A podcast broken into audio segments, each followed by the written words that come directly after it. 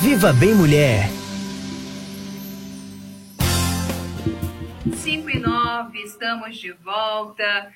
Todas as sextas-feiras a gente conversa com o doutor Renato Barra, sempre nos esclarecendo sobre saúde, bem-estar, enfim. A gente hoje tem mais um assunto importante para conversar com você, mas antes, deixa eu cumprimentar o doutor Renato Barra, que já está na linha postos para conversar com a gente. Oi, doutor Renato, tudo bem? Tudo bem, graças a Deus. É um prazer mais uma vez estar conversando com você e todos os ouvintes da Rádio Nova Aliança a gente aqui agradece. Antes da gente conversar sobre o assunto, eu quero só deixar aqui, abrir um parêntese, doutor Renato, porque na semana, durante essa semana, eu recebi uma sugestão, eu encaminhei para o senhor, acredito que é da Cristina Ferraz, se eu não me engano, e ela pediu para a gente falar sobre um assunto também muito interessante. Então, já passei para o senhor, só para lembrar aqui, talvez ela esteja ouvindo agora, que o senhor, ele, gente, deixa eu contar doutor Renato Barra é muito organizado, então ele já envia para a gente todos os temas já com muita antecedência. Então ele vai ver um dia para falar especificamente sobre essa questão. Se você tiver um assunto, algum tema específico que queira aqui no programa sobre saúde, enfim, pode enviar para a gente. Mas aí o doutor Renato se organiza e aí a gente faz um dia específico para responder essas dúvidas, enfim. Isso, pode deixar, agradeço aí o seu comentário sobre a Cristina. Nas próximas semanas eu estou organizando para a gente poder falar sobre esse assunto que você comentou, que você sugeriu. Então, outros ouvintes também que queiram sugerir temas na área de saúde para que a gente possa conversar aqui, será um prazer a gente poder estar conversando também. Tá certo. Agora eu fecho o link e vamos falar hoje sobre pressão arterial, sobre hipertensão. A gente sabe que a pressão elevada é algo que não se sente muito no início, né, doutor Renato? Mas uma vez diagnosticada, ela deve ser corretamente tratada, porque realmente é um problema sério. Às vezes as pessoas brincam com isso, não fazem o tratamento correto, mas a gente precisa cuidar mesmo, né? É verdade. A hipertensão arterial ou também conhecida como popularmente como pressão alta, é uma doença silenciosa e ao mesmo tempo perigosa. Então, nesse último dia 17 agora, na última segunda-feira, 17 de maio, foi o Dia Mundial da Hipertensão Arterial. Uma data importante, realmente reforçando a, a preocupação com essa pressão alta que nós, todos nós devemos ter.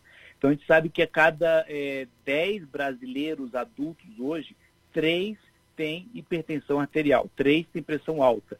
Como eu disse, é uma doença crônica que acomete um percentual significativo da população, principalmente pessoas acima de 40 anos de idade. Mas a gente sabe que é, nos últimos anos, com os hábitos de vida, o sedentarismo, o fast food, alimentação rica em sódio, em sal, jovens estão tendo também a pressão alta, não só pessoas acima de 40, 50, 60 anos, mas também jovens estão tendo pressão alta.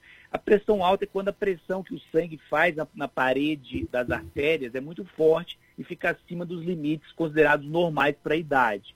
Então a gente pode fazer uma associação como o coração sendo uma bomba, uma bomba que vai jogar sangue para todo o organismo através das artérias, ele vai bombear sangue e depois esse sangue irá retornar para o coração através das veias. Então, quando essa pressão que o coração faz ali para bombear sangue nas artérias é maior, muito alta, é mais do que o normal, nós chamamos de hipertensão arterial. Ele tem a parte quando ele bombeia o sangue para as artérias, nós chamamos de sístole, e quando esse sangue retorna para o coração através das veias, nós chamamos de diástole. Então, por exemplo, uma pressão normal, que é 120 por 80, essa 120 é, seria a sístole e 80 é a diástole, quando o sangue volta para o coração. Então, se puder falar um pouquinho assim, os valores normais da pressão arterial. Então, o valor normal é 12 por 8, ou 120 por 80 milímetros de mercúrio. Acima disso, a gente tem que ficar mais atento. Então, entre 120 e 140 é um pré-hipertenso, a gente tem que ficar atento. E quando a pressão arterial, medida mais de uma vez, acima de 140 por 90, aí sim já é considerado hipertenso. Então, é só para entender um pouquinho por que essa hipertensão arterial, que esse aumenta a pressão nos vasos sanguíneos. Tá certo. Tem algum evento que faz com que a pressão aumente, mas não necessariamente essa pessoa ela tem realmente a pressão alta? Pode ter acontecido algo que realmente fez com que essa pressão aumentasse, mas não necessariamente ela é hipertensa e precisa de medicação. Isso pode acontecer? Sim, isso é uma excelente pergunta, pode acontecer. Então, desde períodos de maior, maior, maior estresse, preocupação, dormir pouco, temos também a hipertensão de um jaleco branco, que é isso? Aquela pessoa que, ao visitar o médico, ao ir ao médico, só daquele ambiente ali médico, de jaleco, a pressão, a pressão dela sobe. Então, são outras causas assim de elevação da pressão arterial que não, não necessariamente significa uma doença, então doença crônica diagnosticada. Então, por isso que é importante sempre, quem faz o diagnóstico, o médico, ele vai, falar, vai avaliar com detalhes os níveis pressóricos, irá solicitar novos exames, mas como você disse, existem situações no nosso dia a dia que podem elevar a pressão arterial e não necessariamente significa hipertensão, significa uma doença. Como eu disse, por questões de ansiedade, nervosismo, preocupação, é, medo. Então, por exemplo, a pessoa vai, como disse, do, é muito comum hoje, as pessoas vão até o médico e a pressão sempre normal. Quando o médico vai aferir a pressão, está alta. É só aquele momento ali de estar tá no, no, meio médico ali faz com que a pressão se eleve. Então, por isso que tem que ter bom senso. Não é que subir, medir uma pressão na farmácia na hora lá e está alto, já é diagnóstico de hipertensão. Não é verdade. Tem que ser feito um diagnóstico com o médico, com critério, com calma, para poder realmente fechar o diagnóstico às vezes as pessoas reclamam por tomar medicação, né, por ter que tomar o um medicamento aí. O que, qual é a importância, doutor, de tomar uma medicação correta, o medicamento, enfim, o que que isso pode trazer para a nossa saúde? É, é, muito importante o uso correto e adequado da medicação para a hipertensão arterial, porque é, ela evita as complicações da hipertensão como por exemplo o AVC, que é o derrame cerebral, as lesões do coração, o infarto agudo miocárdico, as lesões nos rins, cegueira, entupimento dos vasos.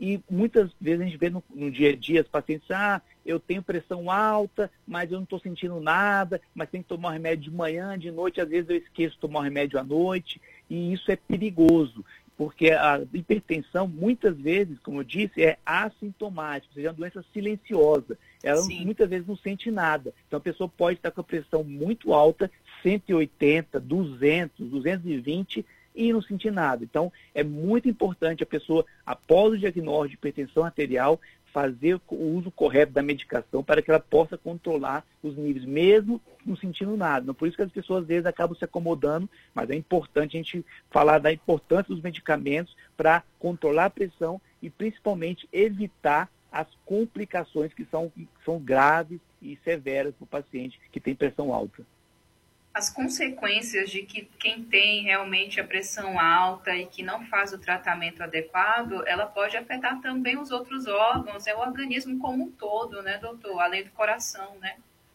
Isso. Então, é, todos, vários órgãos são, é, são, são afetados com os níveis é, elevados de pressão alta, da pressão desde como eu já disse, do coração, que é o mais comum, que é o infarto, o derrame, mas outros órgãos, o rim, então níveis elevados de pressão alta também vão causar lesões dos rins, causar insuficiência renal, as lesões vasculares, pode causar entupimento de outros vasos, vasos é, da perna, então tanta cegueira, então são várias complicações decorrentes dos níveis é, crônicos, é, persistentes, níveis elevados persistentes da pressão arterial. Agora, quais são as causas, doutor? Existem muitos fatores externos que contribuem, as questões também, fatores internos. O que, que mais pega quando o assunto é pressão alta? Basicamente, assim, existem duas, se pudesse dividir duas grandes causas da pressão alta. Uma é a parte de natureza hereditária, então é muito comum quem tem o pai, a mãe que tem pressão alta, a probabilidade do filho ter desenvolver pressão alta é maior.